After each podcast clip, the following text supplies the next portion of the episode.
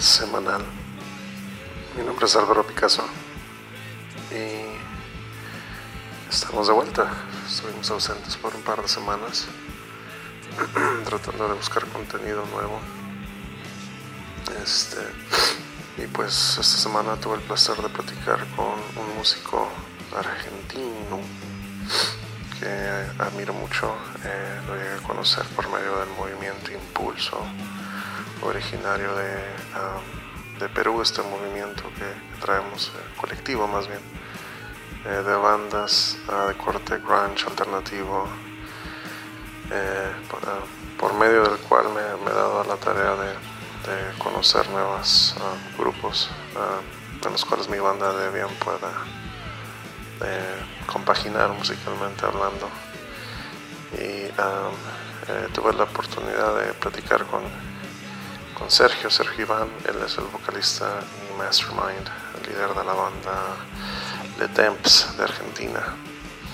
Pues uh, como ya sabrán, platicamos un poco de, sus orígenes en la música, de sus influencias y de cómo um, su banda pues este, llegó a a estar bastante este, en circulación eh, allá en Argentina eh, con eventos y tocadas, ahora sí que conciertos este, locales de, de, mucho auge para que los conozcan. Ellos están en Spotify como Le Temps y hay dos grabaciones en vivo muy ah, chingonas eh, de sus ah, presentaciones tempranas en este caso. Eh, es una banda muy, pues en ese sentido muy, muy profesional porque pues, eh, tienen hasta grabaciones este, multicámara y, demás en las cuales han este, básicamente tocado su repertorio en vivo. una banda que admiro mucho y me platico un poquito del origen del nombre de su banda es este, de origen francés el, nombre, eh, Le Temps, eh, quiere decir el tiempo, en, español, ¿no? En este caso.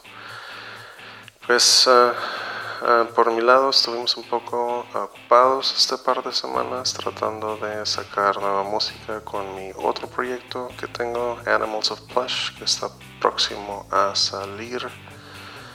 Y estuvimos grabando maquetas, ya, quedaron un par de maquetitas por ahí, eh, muy ah, chidas para que los vayan, bueno, yo eventualmente voy a, presentar este proyecto ya que llegue el momento, pero por lo pronto está cocinándose. Mi banda Debian, gracias por los plays en Spotify, hemos estado teniendo bastantes plays, aparte de este éxito en plays que hemos estado teniendo se debe a el, colectivo Impulso, por el cual, eh, pues ahora sí que bandas de, digo, gente, escuchas de Perú, de Argentina, de Chile, han estado muy al pendiente de, de nuestro disco Cosmonautas y eso me llena de felicidad porque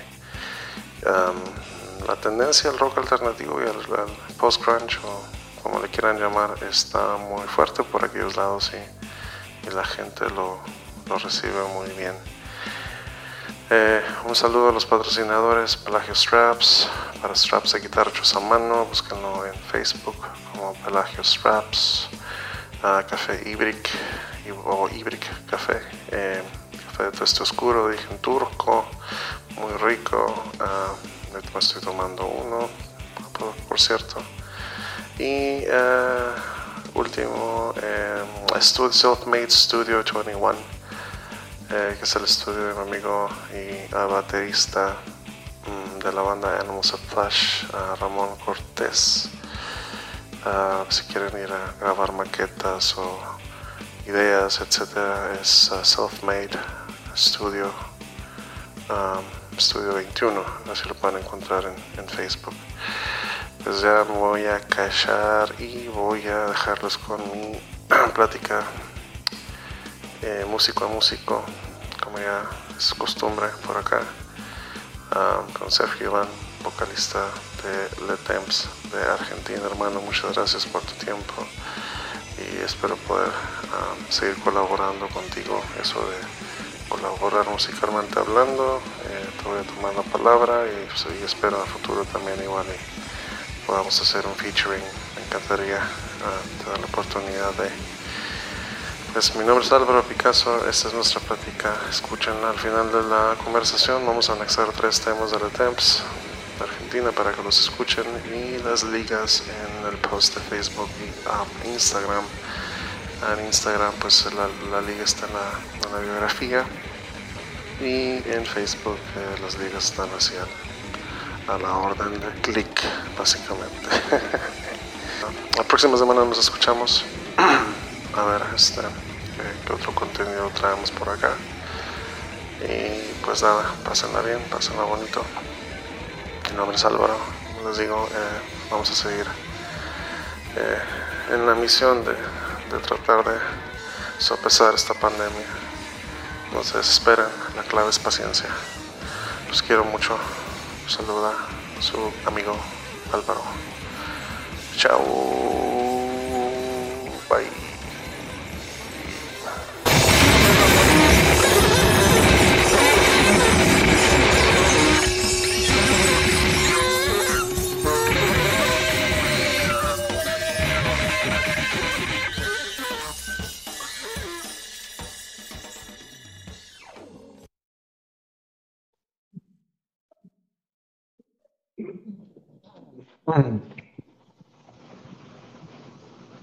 Ahí está. ¿Cómo ¿Todo bien, Che? ¿Qué dice? Sí, te escucho. ¿Tú me escuchas a mí? Sí, se escucha piola. Ah, bien, bien, bien, bien. ¿Qué dices? Bien, bien, pues aquí escapándome un, momentito de mi home office para, para, para este, también trabajando, estudiando todo en mi casa, así que estamos en la misma. En la misma, hermano, te entiendo perfectamente. Sobre todo ahorita hay que, aprovechar que los que aún tenemos empleo, ¿no? Podamos trabajar, ¿no? Aunque sea desde casa, en este caso. Totalmente. El tema del empleo con el tema de la pandemia acá en Argentina fue una bomba nuclear, así que quedamos patas para arriba. Pero bueno, por suerte, por, suerte, eh, en mi caso, tengo la suerte de haber podido seguir, pero sí, sí ha pasado. No toda la gente tiene la misma suerte que yo. Exacto, y sí es lamentable la situación y sobre todo pues eh, por el lado de la, de la artisteada, ¿no? Que, que, eso sí de plano se vio en un total stop, así, básicamente no, no, no hay manera ahorita, pero este, sin embargo, una cosa que he estado platicando con varios músicos es de que hay que aprovechar la oportunidad para estar en casa creando más música, inclusive hasta componiendo música, ¿no? Este, es, algo de lo que hablamos aquí en este programa. Pues es que nada, te, te, agradezco mucho este, tu tiempo. Uh, Sergio, este, ya había tenido este, la oportunidad de escuchar a tu banda, obviamente a través del movimiento Impulso en el que estamos. Es una iniciativa muy chida por parte de, la gente, de, ahora sí que creo que inició en Perú, si no me equivoco, por parte de los chicos de ETC. Exactamente, sí, sí, sí. Ajá, y se me hace muy buena onda que, que bandas de la, de la, del sonido de nosotros, de nuestras bandas, podamos identificarnos en un colectivo y decir, bueno, esta es la pecera en la cual podemos nadar y la gente nos va a apreciar por lo que traemos, ¿no? Porque es algo de las, de las circunstancias que he estado viendo en la música, sobre todo con el rock alternativo, que igual el auge que, que tenía en los noventas no es el mismo que se tiene actualmente, y sobre todo por bandas de otros géneros, ¿no? Que a lo mejor la gente escucha, prefieren escuchar, no sé, me dicen bandas de, de, país que escuchan trap mucho por allá y, y que casi el alternativo no, no, no, lo pelan, ¿no? Como dicen aquí, pero el, es importante, ahora sí que, como le decía un amigo el otro día, buscar a dónde vas a, ahora sí que tocar la puerta adecuada, en dónde vas a poder encontrar gente que aprecie tu música, ¿no? Y eso es algo muy chido. La música de ustedes me encanta, por cierto. Bueno, muchas gracias. Bueno, ustedes también. Y la verdad, la mayoría de la banda del colectivo a mí me gustan mucho. Sí. Y sí, como decís vos, el rock alternativo eh, está en un momento complejo porque no solamente el rock en general, que está en una situación eh, de desventaja, por así decirlo, con otros géneros nuevos, sino también el rock alternativo puntualmente es como eh, es un paso más, ¿no? Es el, el, que le gusta el rock y al que le gusta el rock alternativo. Eh, creo que sí, efectivamente el 90 fue el auge tanto en, Estados Unidos como en, los países latinoamericanos, acá también hubo un auge del rock alternativo. Y creo que un poco lo que pasa, lo estaba pasando hasta antes de la pandemia, era que como que estaba rebrotando. Acá en Argentina fue muy fuerte la stoner, después estaba el rock alternativo, nosotros tocamos en lugares muy grandes y la pandemia, olvídate, nos aplastó mucho. Yo creo que, por supuesto, como decís vos, el trap en este momento está tomando grandes dimensiones gracias a la batalla de rap. Y lo que pasa un poco con el trap también es algo que dicen ellos mismos y eso creo que es verdad.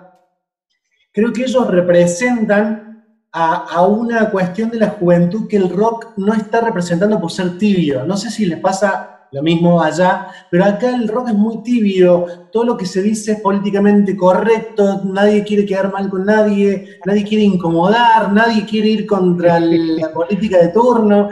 Entonces, claro, viene el trap y el trap la reagita, ¿me Y, y el público de la juventud que necesita esa irreverencia, necesita esa rebeldía, prende con, con el que más eh, fuerte grita. Y si bien el trap eh, tiene canciones de cool y toda esa mierda, eh, el trap de acá en Argentina tiene, eh, por lo menos la mitad de los exponentes tiene letras muy buenas. Y entonces en algún punto yo no, no, no puedo ser incoherente conmigo mismo y decir, ah, el trap, el trap. Pues la verdad que las letras son bárbaras. Sí, sí, eh, los chicos más se jóvenes, respeta, ¿no? Se respeta, claro que sí. Y sí es cierto, ¿eh? porque hay también un sentido de, de misticismo tras la música que nosotros hacemos. Y, yo en lo particular, eh, te voy a hablar un poquito de mis influencias, obviamente eh, tienen mucho que ver con, con Nirvana y con, con, con este, la manera íntrica en la que se componía en aquellos años, ¿no?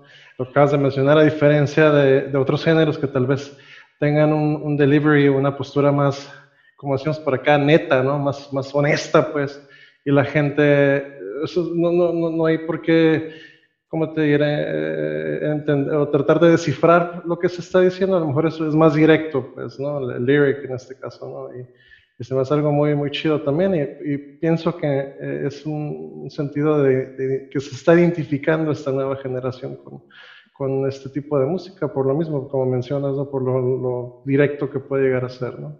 Tal vez en Totalmente. Creo que hoy en día también la dinámica del público, por ejemplo, lo que pasa con las bandas de rock, que también hace que, les cueste, es una cosa que nosotros habíamos adquirido mucho en el último año antes de la pandemia, que era el tema de la inmediatez, ¿no? Vos tenés que sacar todo el tiempo algo nuevo, todo el tiempo algo de un minuto, todo el tiempo algo de 15 segundos, y estar constantemente generando contenido nuevo, lo cual te desgasta mucho. Yo en el caso mío, yo sé editar audio y video, entonces estaba todos los días. Pero la gente que no sabe editar audio y video tiene que pagarle a alguien y es un montón de plata. y exactamente, de otras personas. Y es un tema. Y a mí me desgastó muchísimo. Gente está todos los días editando, editando, editando. No solamente la creatividad te desgasta, sino que también te desgasta el hecho de la cantidad de horas que está uno frente a la computadora. Y creo que esa inmediatez, en cambio, en otros géneros se ha resuelto mejor. También hay más dinero a lo mejor en otros géneros. Pero, pero ha dado frutos, por lo que veo, ustedes tienen un, un set de seguidores bastante decente. Eh, estaba ahorita, de hecho, hace un momento viendo este, su concierto de debut, que si no me equivoco fue en un lugar que se llama The Roxy. Aquí en, Los Ángeles hay un lugar que se llama The Roxy Theater y, es un lugar muy icónico porque han tocado varias bandas uh, de talla internacional, etcétera. Te iba a preguntar si tenía que ver ese lugar con que fuese una como especie de cadena que tenga que ver con el de aquí de Los Ángeles o es un bar independiente de allá de Argentina.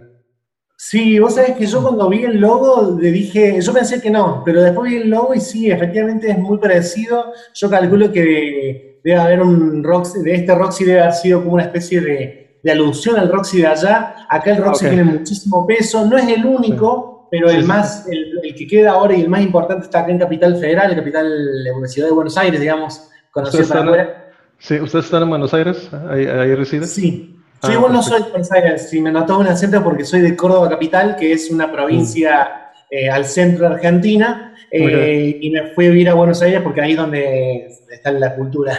Es, es exactamente la misma ah, filosofía que tenemos aquí. Por ejemplo, yo estoy en, mi banda, en eh, la música que hacemos aquí está en Tijuana, pues, y en Tijuana es, una ciudad fronteriza. Estamos literalmente a, al norte, como si fuese Seattle, Canadá, aquí es Tijuana, San Diego.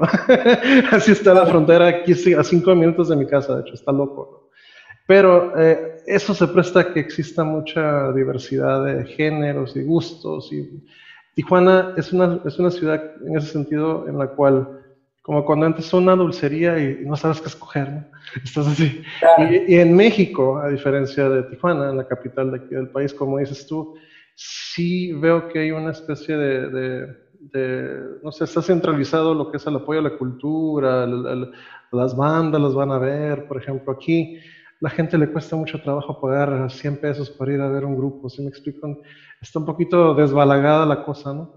Y encontrar la manera, eh, se me hace muy interesante lo de Spotify, lo del grupo en el que estamos y demás, porque así estamos llegándole a la gente a su teléfono, hacia la comodidad de su casa, ¿no? Y, y se me hace muy chido eso y, y, este, es, una, es una situación que no se nos había ocurrido como banda, yo como en este caso que soy el que trata de, yo me identifico mucho contigo en ese sentido, soy el que mueve redes sociales y, etcétera, con, mi, con mi, mi, esposa tengo la fortuna de que ella me apoya con audio y video, ella es la que adopta ese rol. Oh, bueno. sí, así que este, por ese lado, este, sí, es igual, pues aquí, al igual que, como que en Buenos Aires, aquí es en Ciudad Capital DF, donde sí ves un, un, apoyo a, a, los grupos, donde sí hay festivales fuertes como lo que es este Vive Latino, por ejemplo, no sé si has escuchado mencionar ese festival. Sí, los festivales de México son muy conocidos, o sea, sí, hay un festival que ahora no me puedo acordar cómo se llama, que es enorme.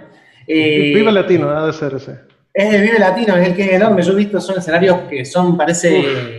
y Ahí toca Molotov, tocan todos los grandes, Caifanes y todas esas bandas grandes de aquí. Y acá cuando toca Molotov tocan en lugares enormes, te digo, ¿eh? Acá Molotov lleva muchísima gente. Sí. Sí, sí, sí. También aquí, ¿eh? aquí son, porque esa es una de las bandas, a diferencia de que yo creo que entran dentro del trap, ¿no? Porque son muy honestas sus, letras, ¿no? Van al grano y, y, no maquillan nada, ¿no? Claro, bueno, de hecho tienen un rapero adentro, ¿no? Sí, creo que sí. Eh, sí, sí, sí, va por ese lado. Pues bueno, este, aparte de este podcast, te platico un poquito la historia del podcast, ¿no? En realidad, este, pues yo soy compañero músico y nunca en mi vida me he atrevido yo a, entrevistar a gente ni, a, salir eh, fuera de mi zona de confort, por así decirlo, al tener este tipo de interacciones. Pero eh, empecé a escuchar a un músico que admiro mucho en Chicago, que aplicó este podcast en su comunidad y el enfoque es también un poco hablar de qué hay detrás de la música, ¿no? Cómo nos financiamos nuestra música, cómo nosotros mismos ahora sí que tomamos el rol no solo del artista, sino del representante, del manager, del que habla por teléfono, del que manda el email, de todo eso, pues, todo lo que conjuga un artista realmente en esta época en la que vivimos. A raíz de que, las disqueras colapsan, la piratería llega y empieza a hacer que toda esa cultura ya, cambie radicalmente. Y el hecho de que pues, seas ahora sí totalmente una banda independiente, un artista independiente, eh, sobre todo ahorita con, con la circunstancia en la que estamos, ¿no? Se presta para, para poder, en este caso, platicar de eso, pues, y se me hizo muy interesante y es lo que quise yo adoptar para empezar a hacer este podcast. Así básicamente son conversaciones casuales de músicos y un intercambio de ideas, ¿no? Pero también tocamos el tema de pues, nuestros inicios, ¿no? En este caso sí, me gustaría que platicaras un poco de de dónde Sergio agarra el instrumento, la guitarra, o qué, es la primera pieza musical que te acuerdes, que dices, que digas tú, bueno, ¿sabes qué? Me gusta la música, voy a ser músico. bueno, en realidad, claro, yo eh, me gusta la música desde siempre. Eh, si tengo que decirte la verdad, a mí un poco me obligaron en el colegio. Yo, estaba, yo cantaba, yo siempre tuve la muy aguda. Pero te juro que esto que te voy a decir es en serio y parece muy, muy gracioso, pero es verdad. Yo tenía la voz muy aguda, me pusieron, me, dice la profesora de música y me dice, vos tenés muy buen oído, vos vas a cantar en el coro. Me pusieron con las chicas. En el coro con las chicas. Yo no quería saber nada, pero me obligaron a poner ahí.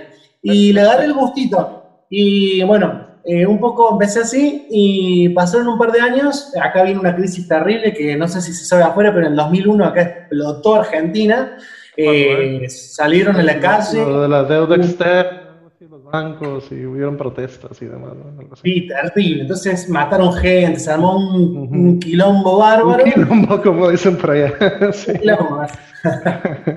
y podés creer que podés creer que acá eh, la gente de clase media terminó con unos sueldos nefastos. Ah.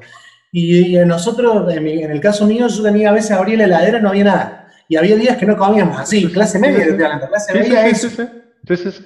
Y, yo salí a barrer veredas a los 11, 10, 11 años, a barrer veredas y, y, cobraba en ese momento un peso que era como un dólar, ¿no? Así para barrer veredas, más o menos. Claro, claro, Junté yo la plata para comprarme mi primera guitarra, porque a mí me, empezaba, me había gustado la música ya.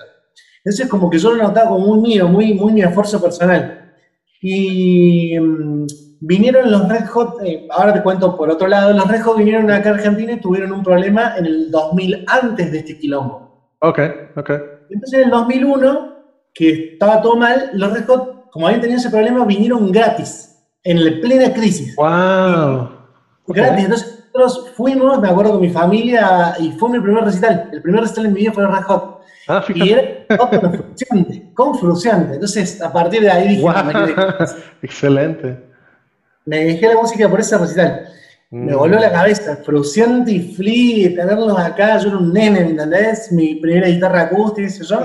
espero no hayan estado desnudos los güeyes. Oh, tremendo, tremendo, tremendo. Qué locura lo que Ah, qué, qué, chingón. Y la disfruté, la disfruté tanto que me empecé a dedicar a la música y a los 14 años, cuando era muy chiquito, ya empecé a tener mis primeras banditas.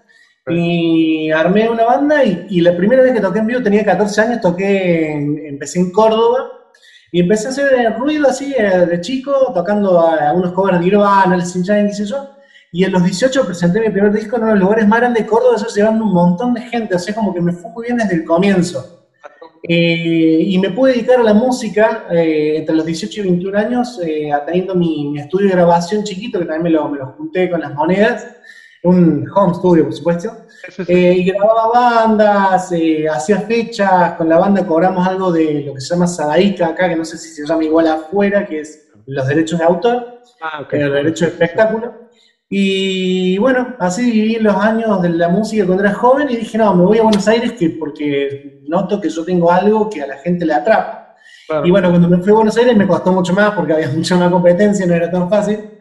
Y bueno, eh, estuve el primer año conociendo todo un poco y después del primer año arranqué con Letens, eh, hice un EP para buscar músicos, eh, me junté con unos chicos que después tuve mucho cambio de formación en Letens, pero bueno, Letens tuvo la suerte de que nos escuchó una banda de Finlandia que se llama Erasmus, no sé si lo conoces, que es una banda de rock y nos llama para todos ellos en uno de los lugares más grandes de Argentina que se llama Teatro Flores, más grandes para el rock, ¿no? O sea, no es, un estadio, pero es un lugar donde caben mil personas.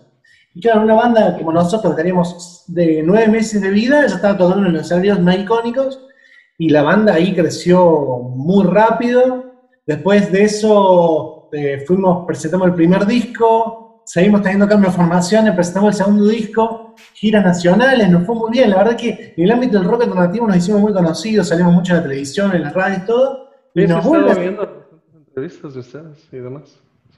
Y bueno, un poco así fue el crecimiento de, mi, de mi vida. Primero en Córdoba, después en Buenos Aires, y bueno, toda esta experiencia con bandas internacionales eh, hizo que, un poco creciera esta imagen ¿no? del Eterns. La verdad que eh, feliz ¿no? de que haya sido así. Bueno, y este año todo lo contrario, este año la verdad que siento yo que no solamente la pandemia fue como complicada, sino que creo que también un poco la gente se olvidó, como que, como que tiene otras prioridades la gente, y noto que la cultura está muy desaparecida. Sí, pues es lamentable, porque como dices tú, la palabra clave prioridades, ¿no? Este, la gente, fíjate que este, a nosotros nos, nos pasó una situación similar en el sentido de que habíamos agarrado, cuando, cuando estás promoviendo algún material nuevo tienes que agarrar un momentum que le llaman, obviamente tú sabes de esto porque has estado en este rollo de marketing y demás de tu banda, ¿no? Y esto lamentablemente pues vino a truncar ese momento. Este, después de cuatro años de, de habernos separado como mi banda Adebian, eh, metimos este, a grabar ocho canciones de estudio, llegaron a las manos de un amigo mío en Seattle que trabaja con Jack Endino. Este, Jack oh, Endino decide hacerle máster al disco y, lo íbamos a, pues lo lanzamos así, ¿no? Con esos nombres, con ese, por esa intención, con ese concepto, space rock y todo lo que quieras. Sin, embargo, el video de ciclos también por ahí anda ahorita circulando, pero pues te digo, esto lamentablemente vino a, a, darnos una torre. Sin embargo, pues mm, yo no lo veo como una total pérdida porque si hay algo que, que se, me, se, me, ocurre pensar que la gente está pasando ahorita por una situación de, de que está extrañando también el, ver, el, ver, a una banda en vivo, el, escuchar música nueva, se está prestando porque la gente está en casa también conociendo nuevos grupos y, y bandas que a lo mejor, no sé, gente que no conocía tu banda se, se, dio la oportunidad de hacerlo en esta temporada de pandemia. Lo mismo con mi banda, ¿no? Y, y por ese lado está como, pues, no sé, de esperanzarse pensar que, que el día de mañana vayan a, a abarrotarse los, los venues, ¿no? Porque van a querer todos ir a ver a The Thames, todos ir a ver a Debian tocar en vivo, ¿no? Y es, bueno, ahora sí que en un, un, positivismo bajito, como llamamos por acá, quisiera pensar que, que, en ese sentido sí nos va a beneficiar, ¿no? Espero. Yo creo que igual sí, en ese sentido me ha pasado que me llegan mensajes siempre, che, no sabes la gana que tengo de ir a ver la banda en vivo. Lo que se había generado un poco alrededor de Thames es eso, ¿no? Eh, eh, un poco de no se sabía qué iba a pasar. Normalmente nosotros hacemos eh, pocos recitales acá en Buenos Aires porque vamos muy de gira. Eh, y los recitales de nuestros, un poco nosotros implantamos esa cuestión de que no se sabe qué va a pasar. Por ahí nosotros metemos una actriz, por ahí un bailarín, por ahí eh, cosas locas. Y nosotros lo que hacemos mucho en vivo es, por ejemplo, estamos tocando los temas y no, no tocamos los temas como son, sino que por ahí en la parte de los solos, yo improviso, lo hago más largo, después voy al batero, el batero hace una cosa, voy a hacer el bajista, el bajista hace otra cosa, yo ya pongo el público y el público lo hacemos interactuar, le, hacemos ti, ti, ti, ti, a ver canten ustedes, nosotros los imitamos, hacemos todo ese juego que genera que, que, el espectador piense que cada recital es muy único y no se repite, ¿viste? Lo cual es cierto. Claro, es, es invitar a, a, que se salga de la monotonía tu show, ¿no? Que, que tenga una, una, algo inesperado, está muy chingón, la verdad.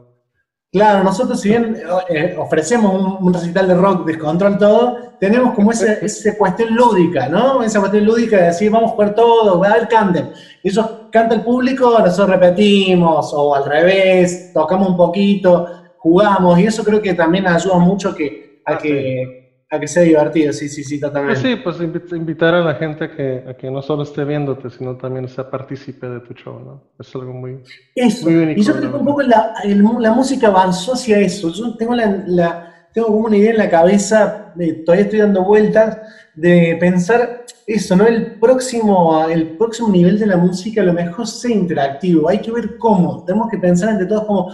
Yo estoy estudiando programación y creo que en algún punto hay que llevar eh, la cuestión a algo más espontáneo, ¿no? Yo todavía pienso todos los días en mi vida a ver cómo podemos ofrecer un, show estático en el sentido de que haces primero la lista de temas, pero a lo mejor en ciertas partes hacer que, que, sea un, que el público más participe, porque la gente también exige eso. Creo que la gente exige ser parte. Exacto. Oye, y hablando un poquito de los orígenes de la temps, eh, eh, ¿la palabra temps viene de algo eh, en inglés como temporal o qué significa? ¿Son siglas? En realidad, un poco y un poco. El temps tiene que ver con la estética de la banda. Yo soy muy fanático del steampunk.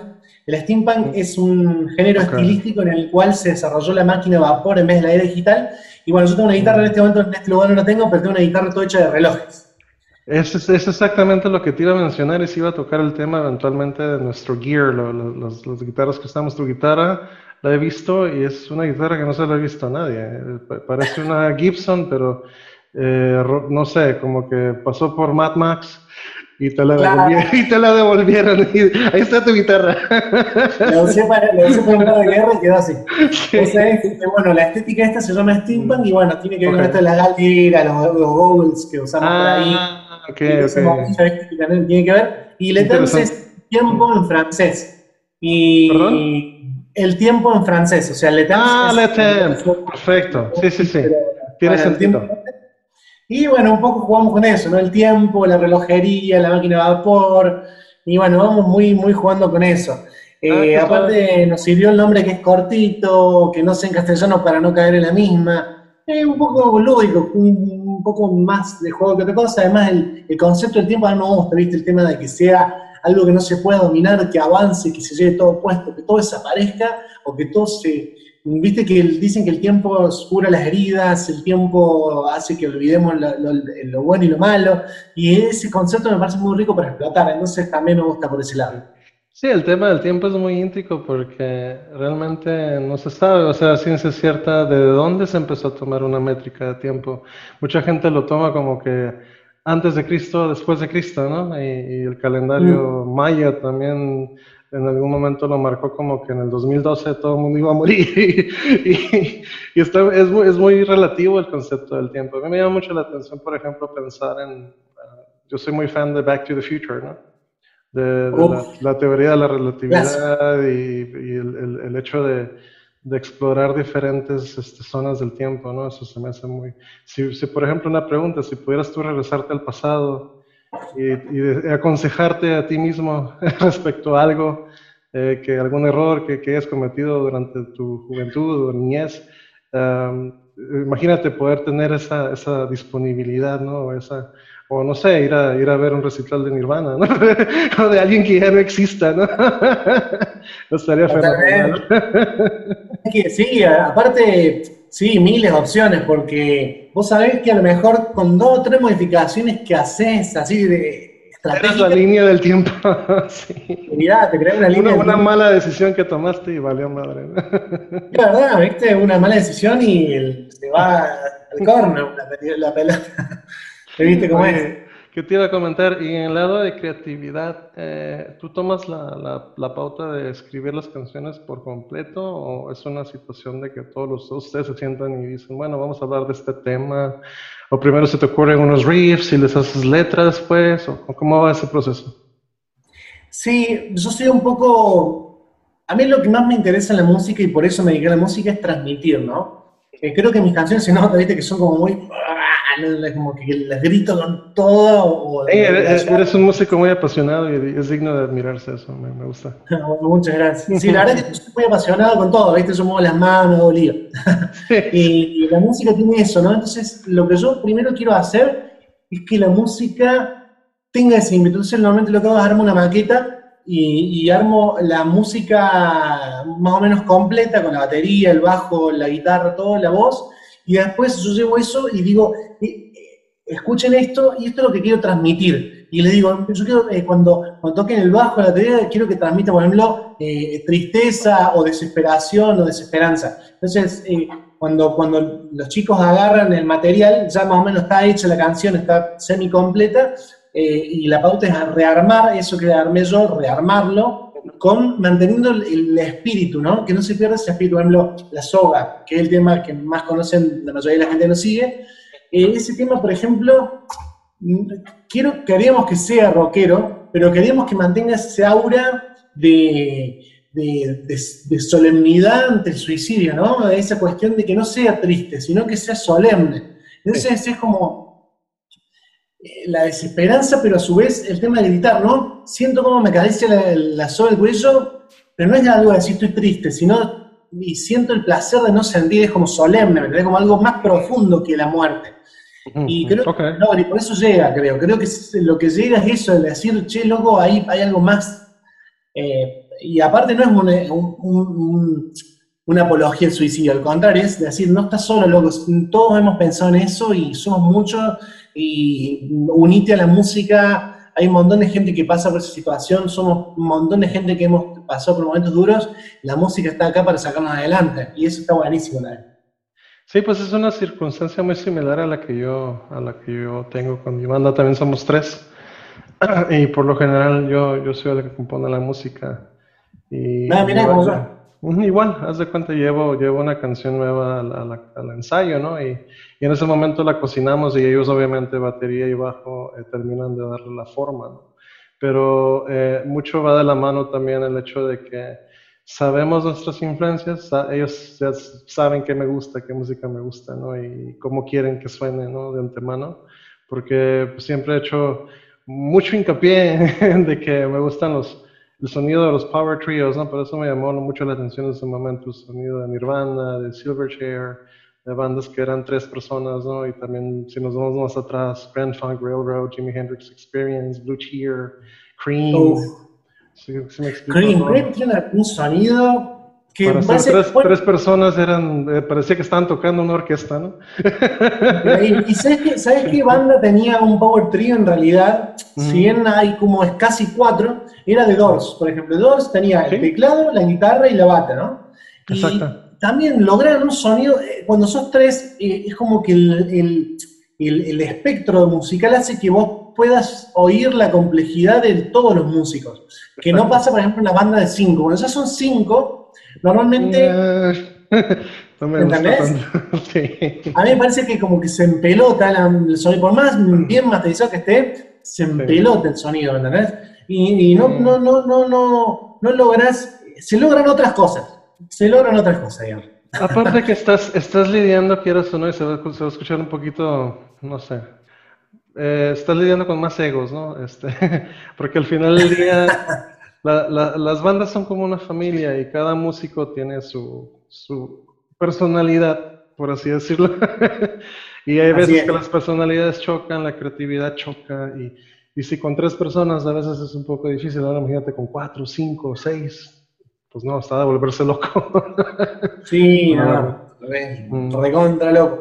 Pero creo que, el trío funciona es como un, es un buen número. Eh, no sé para todo el mundo música, pero el, igual de todas formas, si vos te pones a pensar, la mayoría de las bandas que escuchamos, si son cuatro, el cantante está solo, como por ejemplo Pantera. Pantera en realidad la música es un power trío con un cantante, pero los Red en muchas bandas son, tienen ese, Stone, Temple Pilots también era lo mismo. Pilots. Eh, eh, o Alice in Chains también, tienen el, tienen el cantante que es el cuarto, pero sigue siendo musicalmente... Sí, pero Cantrell hace unos, unas segundas, uff, a, Lane Stallion, ¿no? super bárbaras. Eh, hay una mancuerna muy... Esa banda en lo particular de, de todo ese movimiento... Yo creo que Alice Para mí son los que hacían música más llena, en, en mi opinión, ellos. Yo creo que Alice in Chains hizo algo muy único. Eh, a mí me gustan todas las bandas del rock alternativo de los 90, pero Alice in Chains tiene algo, tiene un alma muy, muy, muy, muy algo, algo particular, tienen algo muy particular. La verdad, sí. Oye, y este, y esa ocasión que tocaron en, el Bar Roxy me, me, llama mucho la atención. ¿Estaban teloneando o era una presentación de ustedes en particular? Porque sí se ve que no, bastante gente, ¿eh? Sí, sí, por suerte la verdad que los Roxy son todos nuestros. El primer Roxy que hicimos, por supuesto, eh, largamos ahí eh, y no, no, no, fue como un éxito, sino que fue el primer recital. Eh, no fuimos ahí, en ese caso era como un festival. Eh, pero después sí, el segundo Roxy que hacemos ya es nuestro para presentar nuestro primer disco y lo hicimos a sala llena. Eh, ya esto era con dos años de banda. Ah, perfecto. Ya cuando sale el disco Incuria, ¿no? El, primero se llamaba Pastillas para amar mejor. Ese es el primer disco y ahí presentamos. Y a partir de ahí se fue como dando un juego del Roxy. Pastillas para amar mejor, correcto, sí, sí. Y entonces tocamos una vez por año ahí, a unos años dos, y entonces hacíamos presentación de disco eh, grabación de show en vivo, presentación de un video, de grabación de show en vivo. Entonces tenemos más o menos seis recitales en el Roxy, la mayoría eh, con todo grabado, eh, por eso hay muchos recitales filmados. Y está Pastillas para Amar Mejor en vivo y Incuria en vivo, que también está en Spotify. Entonces en Spotify, por ejemplo, querés escuchar Letens el disco, está. Y está el mismo disco en vivo en, en el Roxy porque lo tocamos igual, igual que en el disco con, las introducciones, con los... Con, me, Encanta, me, encanta, eh, el hecho de que sí estoy ahorita literalmente aquí en, el Spotify de tu banda y es algo que yo eh, no lo había notado en, inclusive aquí en bandas de Tijuana o de México que, que tengan este tipo de porque yo siempre he sido de, de, approach o de, o de, contenido en en tu, página porque yo siempre he sido de lo que de los músicos que me gusta mucho más bien eh, explorar el sonido de una banda en vivo a diferencia de un sonido de oh. estudio. Porque un sonido de estudio lo puedes lo maquillas y, pero realmente cuando se ve una banda la, la, categoría o, la entrega que tienes cuando están tocando completamente en vivo. Totalmente de, acuerdo. Y el hecho de que ustedes se hayan atrevido hasta filmarlo y grabarlo y se me hace muy chingón, la verdad. Que felicidades. Pasa que creo que le tenemos, eh, es más en vivo. Viste que yo también, eh, es verdad lo decís, grabar un disco es un orgullo y lo llevas hasta la tumba con orgullo el disco. Pero la, la, banda, la tuya, la mía y la de los chicos, seguramente en vivo es cuando podés. Yo cuando agarro y toco el acorde y puedo gritar con todo el alma en el micrófono, ¿me entendés? Son años de terapia ese micrófono, años de terapia. Exactamente. Eso, que yo, para eso, para eso música, para gritarle ese micrófono en vivo. Entonces, la verdad que el vivo para mí es lo más lindo que existe. Yo, adoro gritar, eh, soy, soy muy gritón a la hora de cantar también, porque obviamente influenciado por Nirvana, ¿no? Y la, la onda noventera, ¿no? Pero este, a lo que voy es, es, cierto, es una especie de, de release o, de terapia, ¿no? Para uno el poder tener un outlet de expresión tan, tan digno como un escenario y, sobre todo que la gente te vea y te reciba y sientes que va el vaivén vibra con las personas. Yo la verdad extraño mucho eso, es lo que más oh, extraño de, de, todo esto de la pandemia, poder, el día que me, me, me, subo en escenario otra vez, me voy a sentir como la primera vez que me subí en escenario, así. ¿Nos pondremos nerviosos de nuevo? Sí, yo creo que sí. Me voy a poner temblar. sí. No, pues que toda madre, este, y en cuestión a este nuevo material, entonces yo pensé, yo tenía la impresión de que Incuria era lo primero, pero ese es el segundo material, ¿no? Incuria. Claro, pasa lo que tiene Incuria es como una, como un como que la banda se reencontró. Pastillas para ver mejor es un, disco súper crudo, ¿no? Tiene temas complejos, pero es como súper crudo y rockero. En cambio, Incuria es más un disco conceptual. Arranca con una introducción medio filosófica, después arranca temas que ¿eh? es el eso que dice quién soy, es, es, una especie de, una, una, una, voz de una mujer, ¿no? Que está como que hablando de un problema de existencialismo, ¿no? Una cosa similar. Exactamente, tiene mucho que ver con, con, con el tema del existencialismo. Eh, un poco, ¿sabes de qué estoy influenciado ahí? Lo que voy a decir va a ser muy bizarro, pero yo siempre amé la filosofía. Pero ¿sabes qué me despertó de nuevo la filosofía esa y, fueron los motivos por los cuales, digamos, me apoyé y dije, sí, tengo que sacar esto ahora porque esto no solamente me representa. Bojack Horseman. Bojack, Horseman. El antihéroe, ¿no? Bojack Horseman es eso, ¿no? Y me dio mucha necesidad de volver a explicarlo. Yo como que dije, che, loco, Bojack es muy actual, me representa, ¿no? Me representa mucho. Y dije, yo también quiero apostar a la filosofía y aposté por esa filosofía nihilista, ¿no? El, eh, eh, nada, esa necesidad de, decir cosas profundas en un disco de rock y dije, no, escucha, voy a hacer una introducción. Justo tengo una amiga que es eh, actriz y hace esta, esta voz, aparte tiene esa voz, viste, desgarrada, dice, ¿quién soy? Y es... Te invita a que la escuches desde los primeros tres segundos, estaba así como pendejo, ¿qué, qué pido? Ay, güey, ¿qué está pasando? Como que da miedo, ¿no? Da un poco de miedo. Y aparte arranca el disco, claro, arranca el disco eh, re lindo ahí con bien producido, porque aparte lo grabamos en un buen estudio, suena espectacular. Y ya el cuarto track te aparece también otra cosa así medio rara y te habla, se llama Insomnio y suenan sonidos y se escucha de nuevo la voz de la mujer y es como que un disco más conceptual, más, más atrapante por este lado. Un título que me llamó mucho la atención este, es el, el título que dice Finalmente te explicaré por qué. Es como una canción balada, ¿no? Que tienen. Exactamente, es la canción más balada, exactamente, es la más eh, tiene un estudio igual potente y creo que es el mejor solo del disco, es un solo, el solo más largo y el solo más producido, el que más eh, tiempo le dediqué a componerlo. ¿Quiénes son tus influencias en la guitarra? Oh, muy amplio, pero yo creo que tengo que elegir eh, mis guitarras top es Gilmour. David Gilmour es para mí. Es que David Gilmour él no hace solos, él dibuja solos. Sí, es, te, dibuja, te dibuja un paisaje en un solo. ¿sí?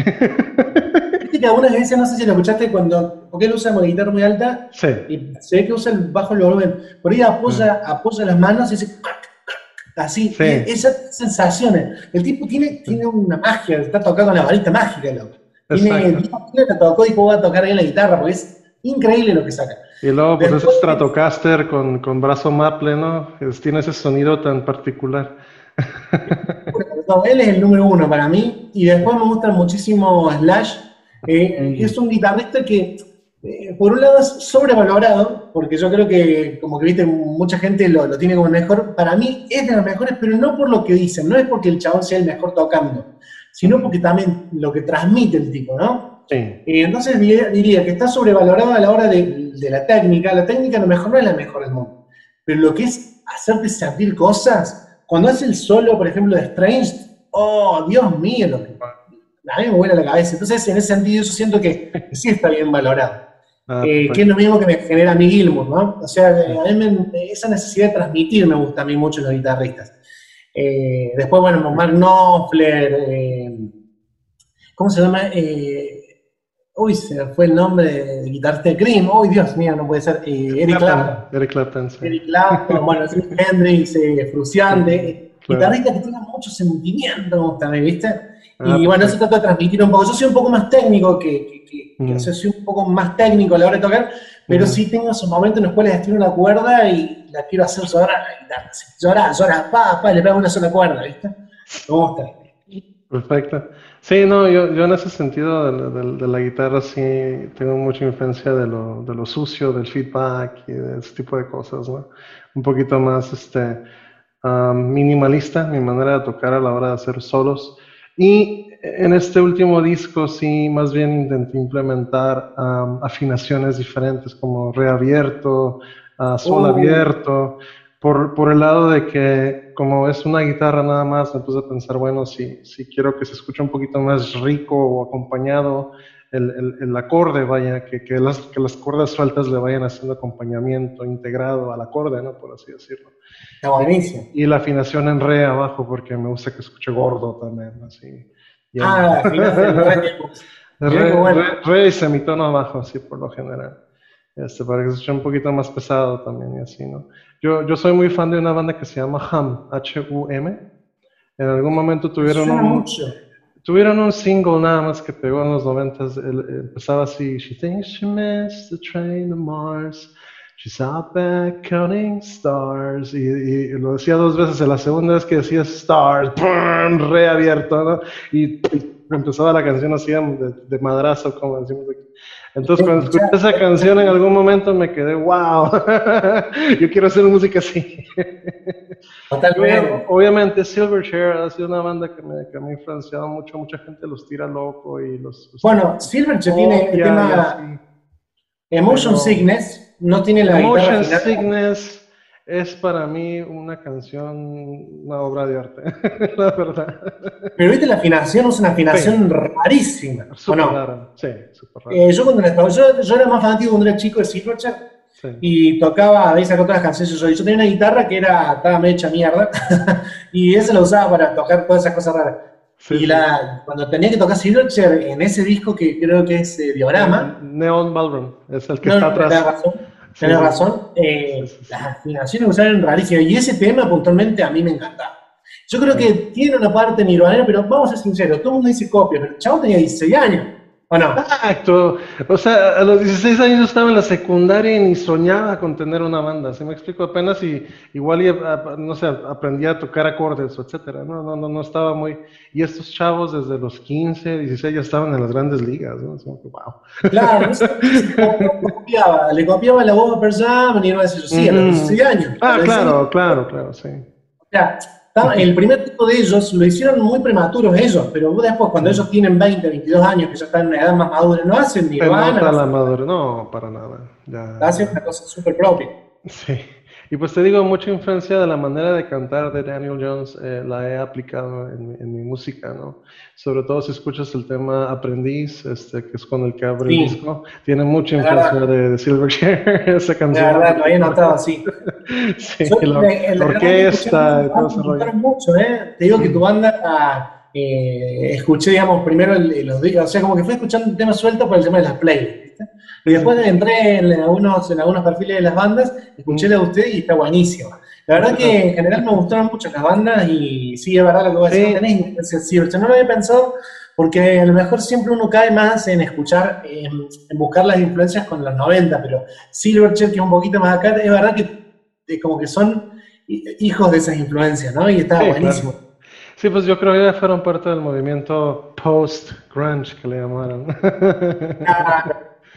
Bueno, la otra banda que también uno puede decir, por ejemplo, si vos tuvieras influencia y no te darías cuenta, es, por ejemplo, Paddle Mob. Porque Paddle Mob es como una mezcla, o Stein, ¿viste? Son, son post-grunge, pero si vos tenés influencia de esa banda, eh, en el caso nuestro no, pero por ejemplo, si vos tenés influencia de esa banda, es como que la gente no se va a dar cuenta, ¿verdad? Porque es como que a su vez es un, una banda influenciada de, de los 90. Exacto. Eh, ya son bandas un poquito más de culto esas también. Aquí en México existió una banda en los finales de los 90 que se llamaba Zurdo Movimiento. Y es la ah. banda que, que, toca como más alternativo aquí en, México. Llegó a tocar, ya no existe ellos, ¿no? Pero si, si tienes la oportunidad de escuchar el disco Hombre Sintetizador de, de te lo recomiendo, es una obra de arte, ¿eh? la verdad.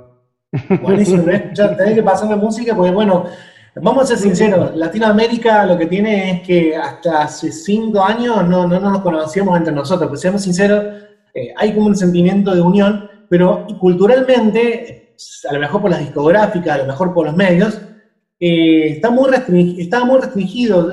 yo creo que eh, la exportación de cultura ha sido muy restringida y, por ejemplo, nosotros somos unos ignorantes de la música chilena, peruana, colombiana. Yo bandas de, Colombia, de rock, eh, conozco muy pocas y a lo mejor yo me siento un ignorante, pero también es un poco porque no nos llegaba.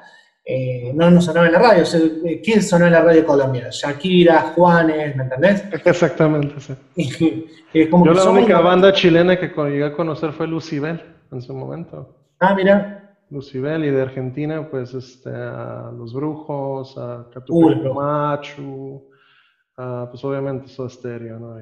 ya sabes. Pasa que Argentina tuvo, tuvo, tuvo como una época más dorada en la cual llegó mucho a los Grammys, en la parte rockera, que fue Soda, Charlie, Spinetta. Entonces, como llegaron a premios internacionales, un poco se hizo bastante conocido la parte rockera. Es verdad eso.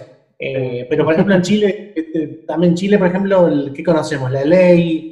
La ley. Eh, bueno, de México, por ejemplo, si vos me decís, México, me, me apurás, es Molotov y, Maná. Eh, no, nos cuesta qué, conocer. Qué triste que nos identifiquen por Maná, la verdad.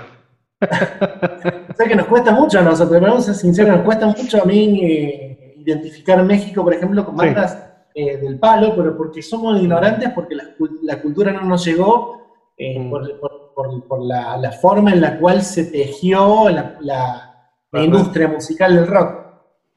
Y es, lo bonito ahorita de poder tener la oportunidad de conocernos a través de redes sociales y demás, y sobre todo de Spotify, que a mí se me hace que está, esta, esta plataforma quieras o no, eh, como vino a hacer que ya la gente no dependiera totalmente de la música que escuchan en la radio, ¿sí me explico? Porque antes defendías antes, perdón, dependías de, ser sonado en la radio para que te conocieran, ¿no? O, ser tocado tu video en MTV o en algún, no sé, canal similar de videos para que supieran de ti, ¿no? Y ahorita con YouTube, con Spotify, con todos estos lugares donde podemos este, poner nuestro arte, es más sencillo llegar a la gente, opino yo, ¿no? Y, y conocernos entre nosotros los músicos, ¿no? Las diferentes bandas. Yo nunca en la vida me imaginé que existieran bandas del corte de la música que toco eh, por aquellos rumbos, pues como ustedes, como este, Inyección Híbrida en Perú y, y este, etc. ¿Quién más? Tuve la oportunidad de platicar con otra banda argentina muy buena, los, chicos de Adán, platiqué con su vocalista, ah, sí, Sebi, Sebastián, una bandota también, suenan súper apretados esos manos, es como que wow. claro, pues es que nosotros nos conocíamos entre nosotros. Muy loco, yo me conocía con las bandas peruanas, me conocí casi con todas, pero no me conocía con Adán.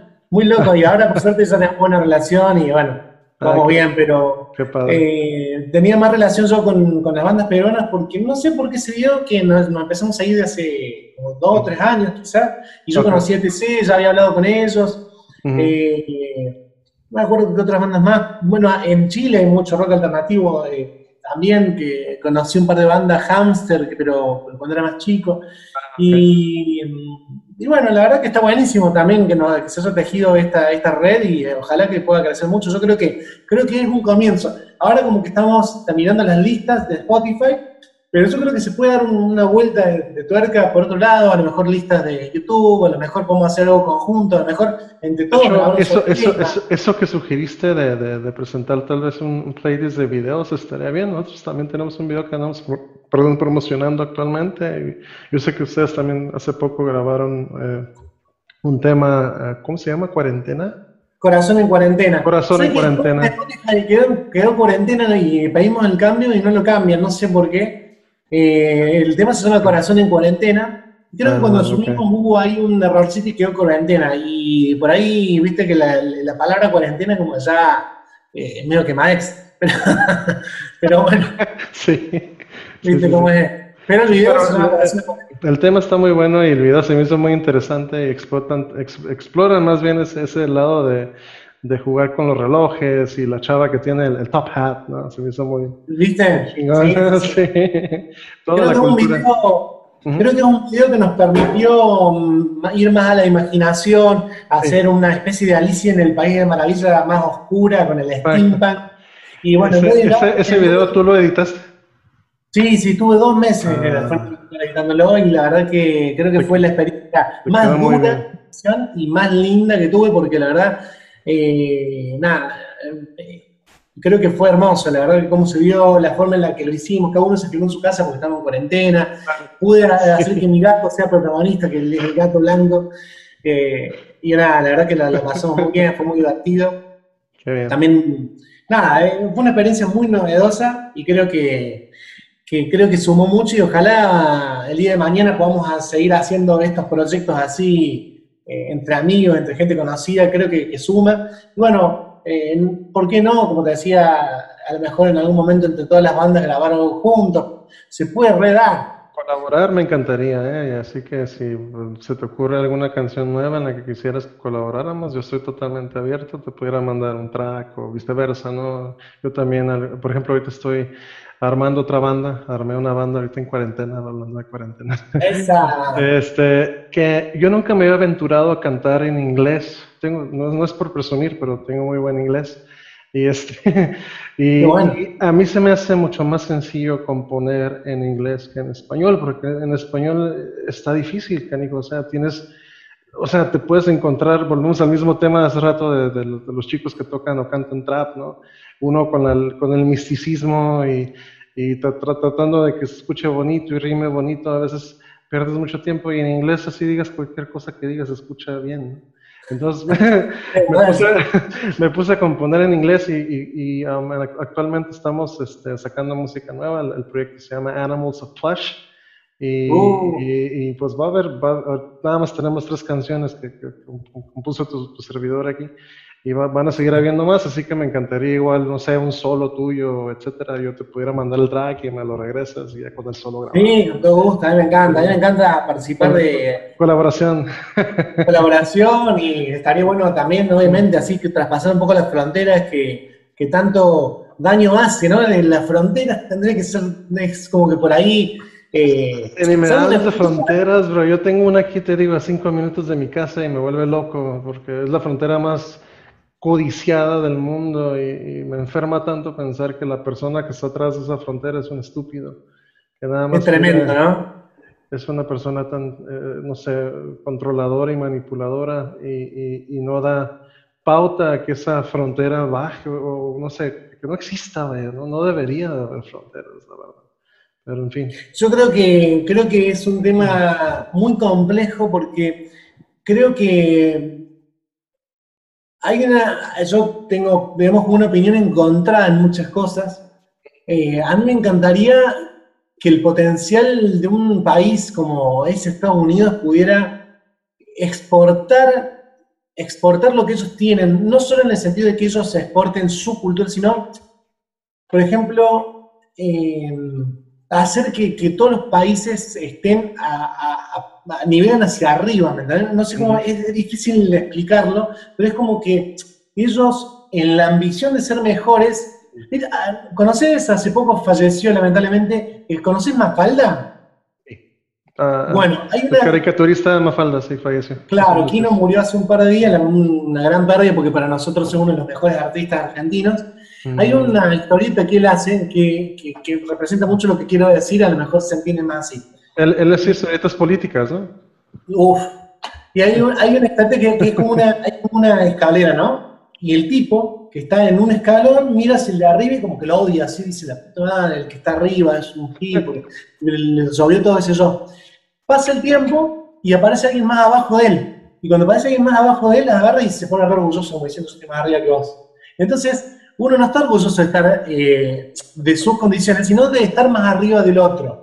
¿Entendés? Lamentablemente se nos ha inculcado un sentido de pirámide toda la vida, ¿no? De que Y creo Mientras más subiendo de pirámide, más te olvidas del, pequeño empresario, de la gente que sigue batallando, de la gente que no tiene que comer. Y, es muy, muy ah, triste pensar que si tú estuviste ahí en algún momento, pierdas la empatía con esa circunstancia, ¿no? De, otras personas que no están en tu circunstancia actual y que a lo mejor no están teniendo el éxito que tú estás teniendo actualmente. Estados Unidos es un país con mucha infraestructura, mucho dinero y mucho poder y, y no sueltan ese poder y, y, no te invitan a querer, no sé, a levantar tu país de cierta manera, ¿no? Y se jactan más bien de decir, no, es que aquí vienen a quitarnos empleos y, mucho claro, Ajá, y es como que cabrón, o sea, no mames. Si no fuera por México, muchos, mucho de tu cultura no, no, no fuera tan, tan, bien vista a nivel mundial. Si no fuera por Argentina, mucho de tu cultura no fuera bien vista a nivel mundial. Y, y son unos malagradecidos al final del día. ¿no? Tienen muy buena cultura en cuestión musical en cuestión de películas y demás, pero ya del otro lado, del, el lado económico, el lado real de las circunstancias, ahí no, ¿verdad? por otro lado, claro, y por otro, el otro lado de la moneda, que es lo cual me hace encontrar a mí con esta, con esta posición que yo coincido con vos, es los países nuestros, cómo descuidan el arte y cómo descuidan la gente de adentro. Porque ¿por qué nosotros por ahí apuntamos a Estados Unidos? Porque los países nuestros, locos, se nos caen a pedazos. ¿Por qué no invierten en el, eh, si, pudieran invertir en el arte acá, por ejemplo, en el caso de, vamos a hablar de Argentina, porque yo conozco, si pudieran hacer una industria musical, ¿entendés? Eh, porque para poder llegar acá arriba te tenés que matar, y cuando ya te mataste mm, rompiéndote el ojete y llevas 200.000 personas, recién ahí te contratan. No, debería ser al revés, debería eh, buscar que, la cultura de acá sea, no sé, que, muestren, eh, que haya incentivos fuertes de que todos se quieran dedicar a la música y estar orgullosos de, la cultura local. Es, es como una falta de nacionalidad buena, porque hay un nacionalismo malo, que es el nacionalismo racista, el nacionalismo, que por ejemplo acá en Argentina, muchos dicen no somos racistas. Sí, acá en Argentina hay un doble discurso muy fuerte con eso, porque en Argentina todo el mundo te va a decir, no, no somos racistas, pero con los países vecinos somos re malos. Eh, y en ese sentido hay un doble, discurso argentino que es muy feo, pero eh, el nacionalismo, ese es el nacionalismo malo, pero el nacionalismo bueno, que es por ejemplo tratar de agarrar la cultura local y decir, estos son nuestros, nuestros músicos, son nuestros... No, existe eso, nosotros siempre estamos mirando para afuera, ¿entendés? Entonces... Perfectamente. Eh, Aquí pasa lo mismo. Aquí pasa exactamente lo mismo. Estamos siempre viendo es, muy triste pensar que si va a tocar un grupo aquí local fuerte y va a tocar aquí luego, luego en San Diego una banda, no sé, que te gusta, X banda famosa, prefiere la gente mil veces ir a ver Smashing Pumpkins que ir a ver, a, me explico, a, a la banda que va pegando aquí fuerte en México. Y siempre va a haber ese preferitismo, lamentablemente, porque es, es parte de la misma cultura americana que se ha venido inculcando a través del tiempo y lamentablemente pues no hay vuelta no hay vuelta atrás en ese sentido no pero la gente sí espero y otra vez tocando el tema ahorita de, que la gente está en pausa todo el mundo estamos en pausa que a la hora de que se vuelvan a, a reabrir bares a reabrir venues sí vayan a ser solidarios con, con uno que es el músico emergente ¿no? en este caso yo creo que sí yo creo que creo que es una cuestión de, de tener paciencia ver cómo se reabren las cosas no desesperarse, digamos, ir viendo cómo la transición hacia la normalidad nueva. Va a ser una nueva normalidad, creo que vamos a volver distintos de esta pandemia, de esta situación. Eh, esperemos que mejore, pero creo que sí, creo que se puede aprovechar. Como todas las crisis, las crisis hay que aprovecharlas, hay que cambiar, hay que adaptarse. Eh, creo que ha sido muy dura esta crisis, no sé cómo ha sido en México, pero nosotros estamos hace 200 días de que no nos podemos ver las caras y ha sido duro. pues aquí, aquí por fortuna en Tijuana, en la ciudad en la que residimos, este, ya estamos en semáforo amarillo, si no me equivoco. O sea, eso quiere decir que el indicio de contagios va bajando y la curva de contagios en vez de ir hacia arriba ya va poniéndose lineal, ¿no? Que es lo que se estaba tratando de buscar y ya se está logrando. Por ende, varios bares eh, van a empezar a abrir este mes y eso me llena de satisfacción porque pues quiere decir que poco a poco la normalidad va otra vez a, llegar y ya van a haber oportunidades de, tocar en vivo y, demás, ¿no? Vi, este, seguí tu historia de Instagram porque fue tu cumpleaños, a propósito, feliz cumpleaños, happy birthday to you. Gracias, gracias. Compañero Libra, eh, vi que posteaste ¿También? estaba... Yo cumplo el 18, la semana que entra. Ah, bueno, estamos. Sí. somos bebés de Halloween. De verdad. De verdad. ¿Qué te iba a decir? Este, el Día de los Muertos ahora en, octubre también? ¿El Día de los Muertos? Eh, no, aquí el Día de Muertos se celebra el primero de noviembre, si no me equivoco. Ah, Pero el día, de, el día de Brujas es el 31 de octubre. Y eso es un mito. Nosotros aquí en Argentina siempre, siempre nos confundimos y nosotros, todo, eh, nosotros somos lo hablemos sin saber. Y nosotros siempre pensamos que Halloween y el Día de los, de los, los Muertos tienen que ver. ¿Tiene que ver o es mentira? No, es, totalmente otra cosa, porque el Día de Muertos aquí en México tradicionalmente se celebra el día primero, pero es una circunstancia en la que la gente va y visita en, los cementerios a sus seres queridos, van y les llevan ofrendas, y es una cosa más cultural. El, rollo de Halloween, ya sabes que viene del comercialismo, ¿no? Y, es, otra, es otro St. Valentine's Day o Navidad, es una efeméride más, ¿no? Pero el, Día de Muertos sí tiene un sentido obviamente más simbólico y más, más cultural a nivel local, ¿no? en ese caso. Bueno, eh, a lo mejor no, no lo tomes como, como, algo superficial, pero eh, hace poco salió la película Coco, que nos ha hecho sí, Sí, sí, me encanta. Sí, me encanta. a lo mejor superficial porque es Disney, entonces a lo mejor eh, no lo tomes como, como, como, como no, Pero, eh, no, al contrario, eh, al contrario, no, no. Y, y este, me, me, agrada que toques el tema porque fíjate, eh, es muy curioso como muchas películas están tratando de ejemplificar, aunque sean de Pixar y Disney, este, situaciones así como más, más, más a nivel cultural. Y una película, hablando también de películas así animadas que, que me llegó a mí a impactar mucho en su momento fue Wally. Oh. Wally es, es, estamos viviendo eso actualmente. La gente es más obesa, ya no quiere hacer ejercicio, todo lo quieren tener en su teléfono. El rojo es el nuevo azul, ¿sí me explico? Todo eso lo estamos viendo y, y, se me hace muy, muy chido que a través de. A mí en, en mi niñez no me tocó ver películas así. Yo miraba El Rey León y mamadas así, ¿no? la sirenita, no sé.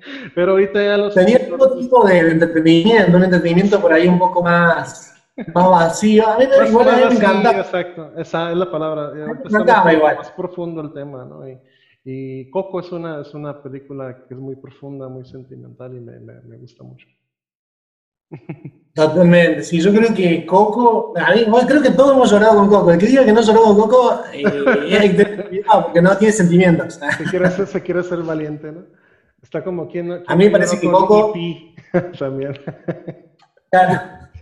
Bueno, eh, Wally es increíble. Hay muchas películas nuevas eh, que la verdad que a mí me han volado el bocho, pero, pero, pero sí, sí coincido con vos que, que es increíble que, se esté explotando un poco más la, la cultura latinoamericana. Yo creo que un poco México representa más eso porque creo que Estados Unidos conoce mucho más México que el resto de países. Yo creo que si vos le decís dónde está Argentina, te lo ponen en Oceanía. ¿O no? Yo creo que deben saber Argentina. Yo, yo, yo, estoy muy familiarizado con tu país porque yo no soy realmente mexicano. Yo nací en Centroamérica. Yo soy costarricense y mis papás, ah, son, de, mis papás son de Nicaragua. Entonces yo en los noventas, a finales de los noventas, eh, fui a acabar la preparatoria en Nicaragua y estuve un lapso de cinco años, del 95 al año 2000 viviendo allá. Y miraba mucha televisión peruana, argentina, brasileña. Me encanta tu acento, de hecho, ¿eh? porque es un acento muy similar al, de nosotros en Centroamérica. También usamos el tenés, el vos y Ah, ustedes, nosotros usamos el usted, Ustedes tienen el acento español eh, como si hicieras la comparativa del inglés americano versus el inglés británico. Británico. Ustedes tienen como que el acento centroamericano estilo británico, ¿sí me explico? Sí, sí, sí, sí, sí también. Entonces se me hace muy interesante. Yo me acuerdo, por ejemplo, en aquellos años, a lo mejor estabas muy chico, pero miraba una novela que se llamaba Verano del 98, yo estaba muy chiquitito. Ah, sí. Con, con era eh, chico, era chico. la esta Cristina Cherry, no, eh, no me acuerdo, pues, muchas minas, bien minas, ¿eh? bien guapas, ¿no?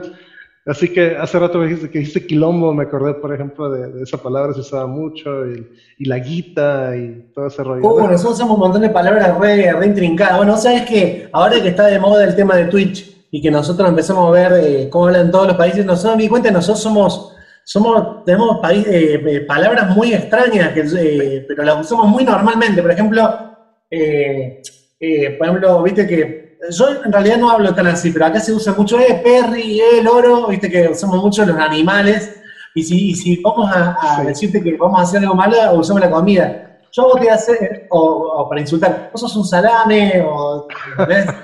sí. Usamos mucho, había, así que no te Había un programa que me gustaba mucho, me acuerdo, que se llamaba Videomatch, no sé si todavía lo pongo. Ah, sí, sí, sí, sí con Marcelo, Marcelo algo, no me acuerdo cómo se llama. Pasa que Videomatch eh, acá dolió mucho porque pasó de ser un programa humorístico a ser lo que, como un programa eh, que explotó mucho en la imagen de la mujer, ¿viste? Y por eso como que en ah, ¿viste? que empezó bailando por un sueño, todo eso, era como poner a desnuda a bailar, qué sé yo. Entonces como que Tinelli ahora está muy mal visto pero exacto, sí, sí, sí. En los 90 era un programa humorístico que, que imitaba era súper super bárbaro, sí. Yo me acuerdo, tenía un sketch en particular, el de Fernandito, que le pasaban cosas horribles al pobre Fernandito. Y era un tipo como muy positivo, parecía nerd, así con lentes y, y siempre sonriente, ¿no? Y cuando le explotaba una bomba, le caía un carro encima y le decía a Marcelo Tinelli, ¿y ahora qué vas a hacer, Fernandito? Y decía, me tomo una garompa y todo me chupa un huevo. ¡Eh, bárbaro! Era un, humor un humor efectivo. En esa época daba muchas gracias. Yo me acuerdo que sí, estamos todos cagando la risa con esas cosas. Yo era muy chiquito igual. Yo, era, antes de los 10 años, veía, veía, y eran las cámaras y y me acuerdo que había el peor día de tu vida, se llamó uno, y lo invitaban a un viaje, y en el viaje le pasaba todo en el colectivo, y le explotaba el calefón, y le rompían el auto. Exacto. Y, entonces, que en esa época había plata, imagínate que un programa de televisión como ese le pagaba el auto, el calefón, los presupuesto, Tenían presupuesto, sí. No sé, y aparte, por ejemplo, cuando iban al programa le decían, bueno, muchas gracias, eso. Y dice, no, no, yo si viene el programa quiero una heladera y le regalan heladeras, cosas así. Hoy en día es imposible. Un programa de televisión no te regala nada. Nada, wow. ¿Cómo cambian las cosas? ¿Cómo cambian las cosas? Pasa que también la televisión cayó, la televisión cayó con las discográficas. Hoy en día no es lo que vende publicidad. No, la verdad no, porque todo el mundo está en YouTube, todo el mundo está en Netflix. Sí, o sea, ya por eso te ponen anuncios en videos, eh, comerciales en, películas, me explico, en videos de YouTube.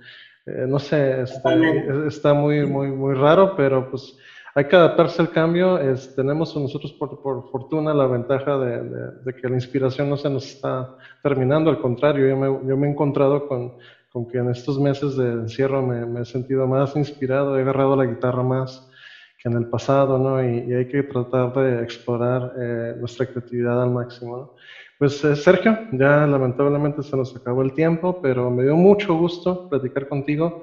Este, quisiera, uff, como podrás ver, platicar entre músicos no se siente, es una circunstancia, por eso es, lo, lo, mágico de este programa, que a diferencia que estás hablando con un entrevistador que no sabe ni cómo tocar un acorde, sin, sin, agraviar a nadie, estamos hablando entre músicos y, y, tener la perspectiva de la gente que nos está escuchando, de, dos músicos hablando, identificándose, es algo único y este, la distancia no, no, nos, no nos, va a detener con, con el Zoom y, no sé, las videollamadas, ahorita es muy fácil conectar.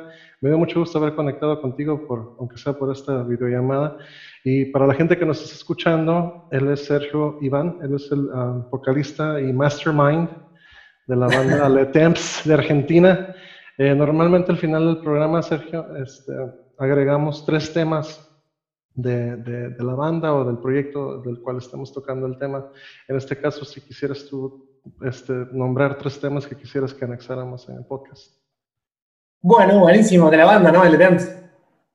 Sí, claro. Eh, bueno, eh, estaría buenísimo el nuevo tema que es Corazón en Cuarentena. Ok, muy bien. Y, bueno, los dos temas que para mí son más icónicos de Le Temps en... si me dejas escoger uno, a mí me encanta La Borrachera. Eh. Bueno. listo. La Borrachera va entonces... Me encanta esa canción. Fue la canción con la que nos conocí, de hecho. Yo tengo un... Uh, disculpa que te interrumpa, pero tengo un... Uh, un grupo en Facebook, el cual me has visto que posteo cosas, se llama Nación Ranch. Ah, sí, yo, sí, sí, Yo modero ese grupo. Por cierto, se me ocurre ah, para, para, tema del meeting que tenemos con los chicos de Impulso, eh, yo quería proponer hacer un playlist oficial de Nación Ranch oh. e incluir, obviamente, a todas las bandas del grupo, del colectivo y bandas de aquí de Grunge de, México y, decirle, son cuatro mil miembros ahí ahorita, ¿se me explico? Decirle, ¿saben qué? Síganos, por favor, ese es el, playlist oficial de Nación Grunge por favor denle follow, conozcan a todos estos grupos. De por sí, la vez pasada que, que nos tocó como a Debian hacer el playlist y, correr la voz, si, si, fijaste que lo, también lo... Lo, lo, lo compartiste ahí, sí, yo te dije, muy muy buena recepción, así que igual hay que darle continuidad a eso, pero ahora sí de manera más formal ahí en este foro, que es un foro muy interesante. Los chicos de TC tienen mucho contacto con, con la gente de Radio Branch, que también tiene muchos seguidores. Este, sí, el otro día nos agarró un miedo a todo porque le hackearon la página y por suerte la recuperó. Ah, la hackearon. Ahí hackearon. No sabía. recuperó, pero la hackeado la página y estamos todos conmigo porque él tiene, no sé cuántos seguidores, tiene un montón.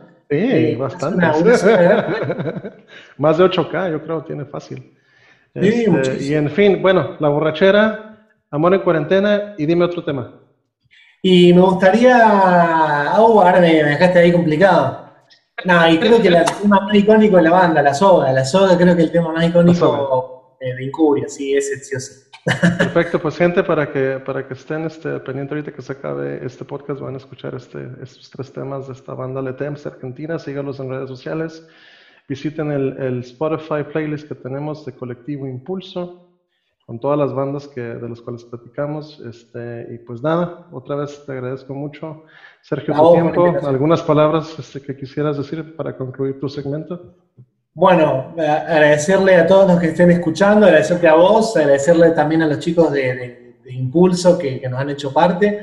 Eh, y nada, eh, la música es compartir, la música es ir todo para el mismo lado, para, para exportar todos estos sentimientos que tenemos adentro y, y lo lindo de la música es eso, ¿no? Que a alguien le pase algo, a cualquiera de nosotros nos pase algo, lo, nos pongamos en una canción y, y nosotros, el resto que escuchamos la canción, sentirse parte de eh, interactuar sentimentalmente, olvidarse de las cuestiones del marketing, del coso, todo eso no olvidamos. Música, sentimiento puro, creo que rompe fronteras, rompe todo y es hermoso poder eh, vivir toda esta nebulosa de emociones juntos. Así que muchas gracias a todos los que son parte de ello. Muy bien, pues así, así como lo escucharon. Damas y caballeros, muchas gracias por habernos escuchado. Esto es Rock en tu idiota, el podcast semanal. Mi nombre es Álvaro Picasso y los invito a que nos escuchen la siguiente semana. Chao, gracias Sergio. Que tengas bonita tarde. Gracias. Rock en tu idiota.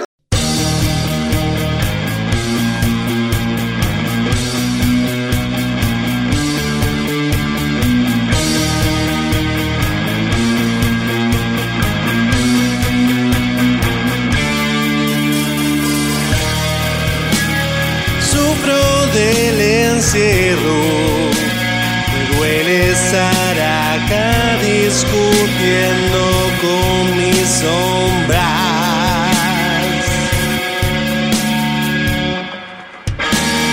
Perdí la noción del tiempo, perdí todo eso que me hacía especial.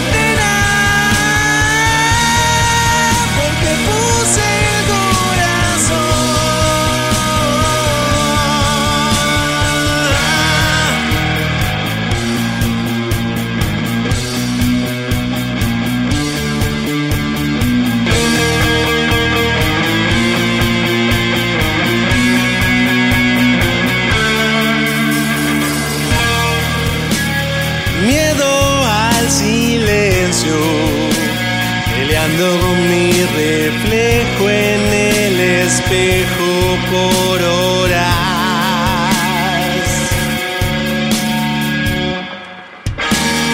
Se muchos pensamientos.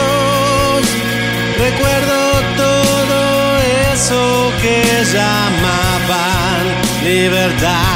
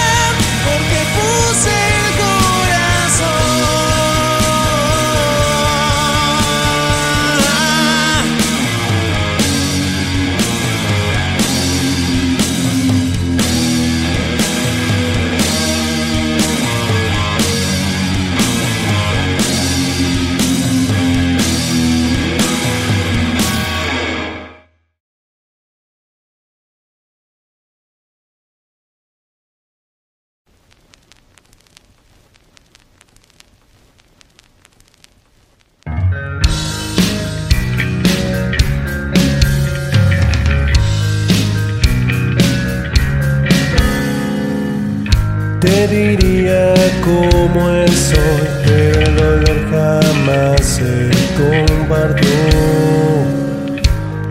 Lo he callado yo mismo en mi negro corazón. Mi alma está partida y ya probé con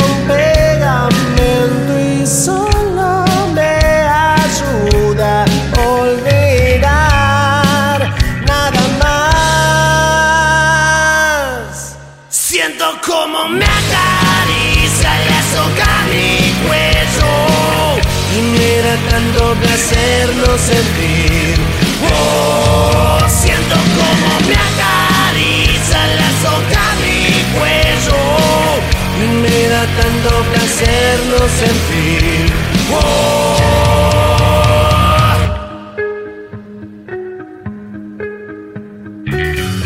Cada cosa que me importaba ya no está perdió valor.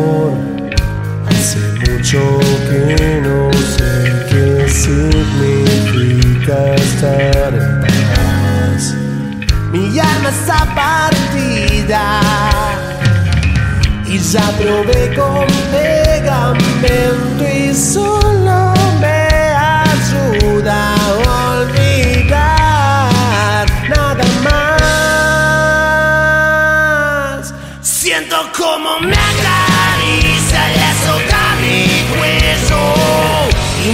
tratando de hacernos sentir. Oh, siento como me acaricia la soca mi cuello.